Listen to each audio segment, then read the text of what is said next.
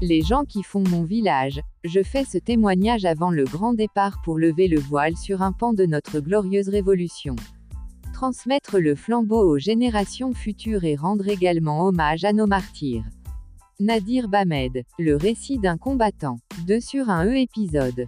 Mon bref, passage au centre de triage de Beni Messous. C'était le jour où les militaires se sont présentés à la villa assise au chemin Fontainebleau, Bellecour, actuelle Belouizdad. J'habitais, alors, avec une douzaine de mes compatriotes d'Itiala. Après, la vérification routinière d'identité, je fus arrêté avec un autre compatriote. Un véhicule de marque Dodge était stationné devant le portail. Deux soldats, armés et bien bâtis, nous ceinturaient, et les autres nous suivaient derrière. Leur chef, la cinquantaine, avec une tenue de combat débridée, et un ventre bedonnant, qui trahissait sa fonction de soldat actif. J'avais une peur bleue, car, plusieurs Algériens, ont été emmenés de force au port, et sur le quai, ils leur tiraient dessus puis, j'étais à la mer. Transféré dans les bureaux d'une SAS des environs, je me sentais alors heureux, d'être toujours en vie. Arrivé à la SAS, nous avons passé une nuit épouvantable. Une chambre de 3 mètres sur 3, où étaient parqués une quarantaine de prisonniers trop exigu, il n'y avait même pas de place pour s'asseoir. Mon compagnon, venu récemment du bled, était exténué de fatigue. Le visage pâle, et le corps frissonnant. Il m'avait fait de la peine, j'ai alors fléchi mes genoux pour lui permettre d'allonger ses jambes.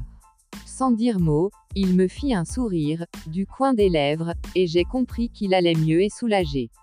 Le lendemain, direction Béni Messous puis affectés chacun dans sa baraque dortoir. Les baraques étaient longues de 10 mètres environ et larges de 4.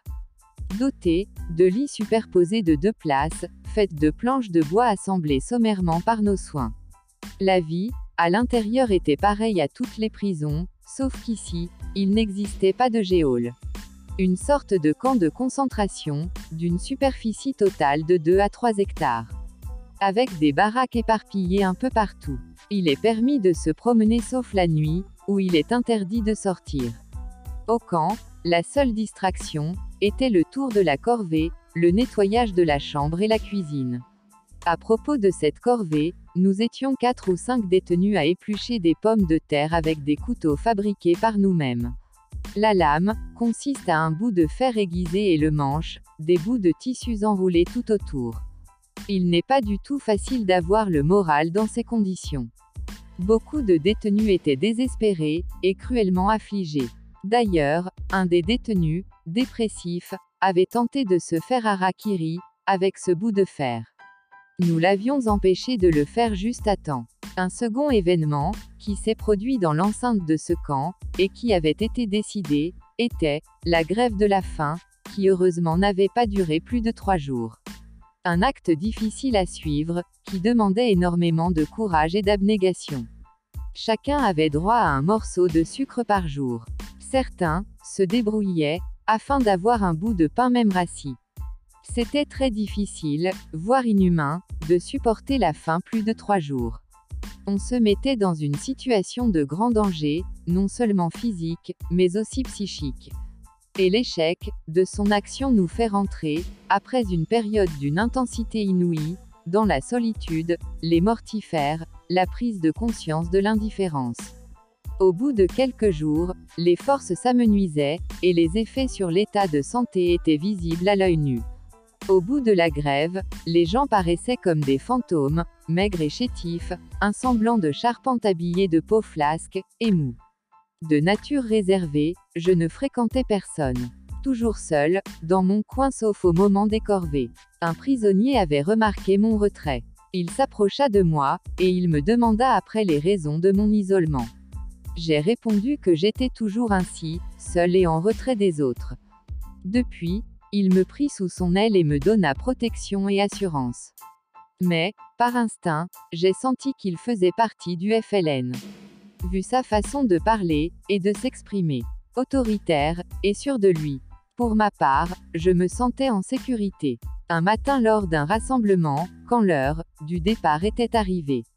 Trié par région, il nous acheminait dans des camions militaires vers la gare d'Alger, sous l'œil vigilant des gendarmes.